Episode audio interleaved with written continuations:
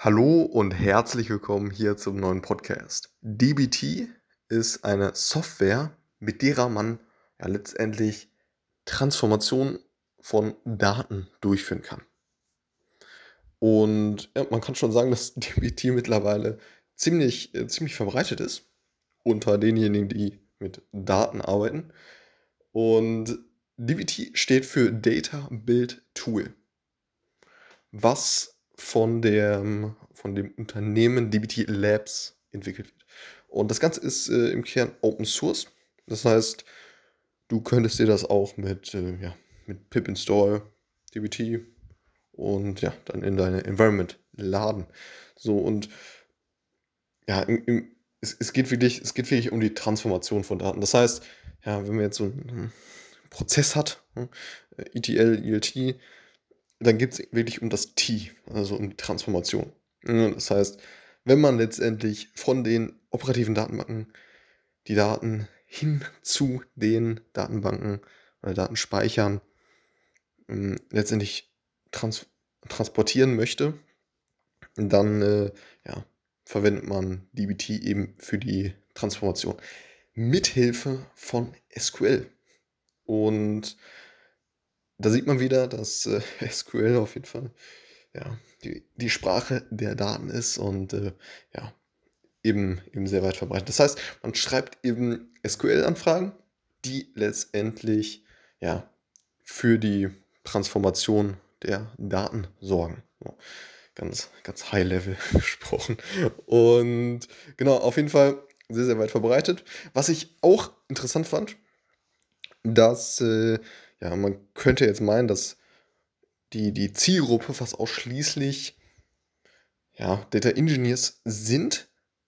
Nichtsdestotrotz habe ich, äh, hab ich auch schon gehört, dass, dass das schon mal auch auf jeden Fall von, von Data Analysten, Data Scientisten verwendet wird.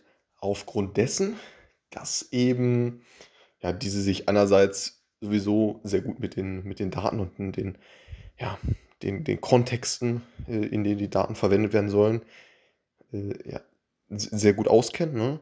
und eben ja, die, Transform äh, ja, die Daten eben so transformieren können und äh, ja, oder in Anführungszeichen besser, besser transformieren können, als die der Engineers vielleicht, die sich nicht so gut mit dem, mit dem Kontext der Daten äh, auskennen. Ne? Das ist ein Thema, warum Data Analysten, Data Scientists eben auch DBT häufig verwenden für ihre für, für die Transformation, dass sie sich selber eben diese Tabellen zusammen, ja, zusammen bauen.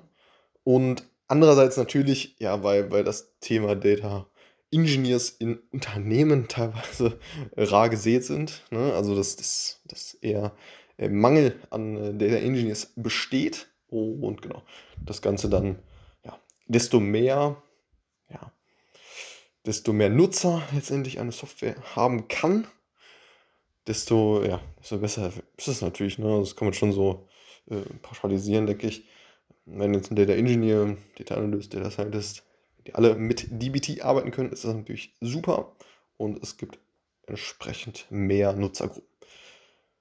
Und natürlich kann man da natürlich noch beliebig tief reingehen in, in das Tool DBT und das ist, äh, kann natürlich auch noch beliebig komplex werden, besonders wenn man das Ganze hinten raus äh, skalieren möchte. Also mit äh, sehr, sehr vielen Transformationen und so weiter und ähm, ja, das Ganze äh, groß aufzieht. Und genau, auf jeden Fall sehr, sehr spannendes Tool. Die haben auch ja, ein ordentliches Funding bekommen und aufgrund dessen halt auch, dass, dass, dass so viele äh, DBT benutzen und das ja mittlerweile so eine große Bekanntheit hat. Und ähm, ja, genau, auf jeden Fall sehr, sehr spannendes Tool. Geht wirklich um die Transformation von Daten und ja, kann man mal einfach ausprobieren. Bedingt dadurch, dass es Open Source ist. Alles klar. Bis zum nächsten Mal. Ciao.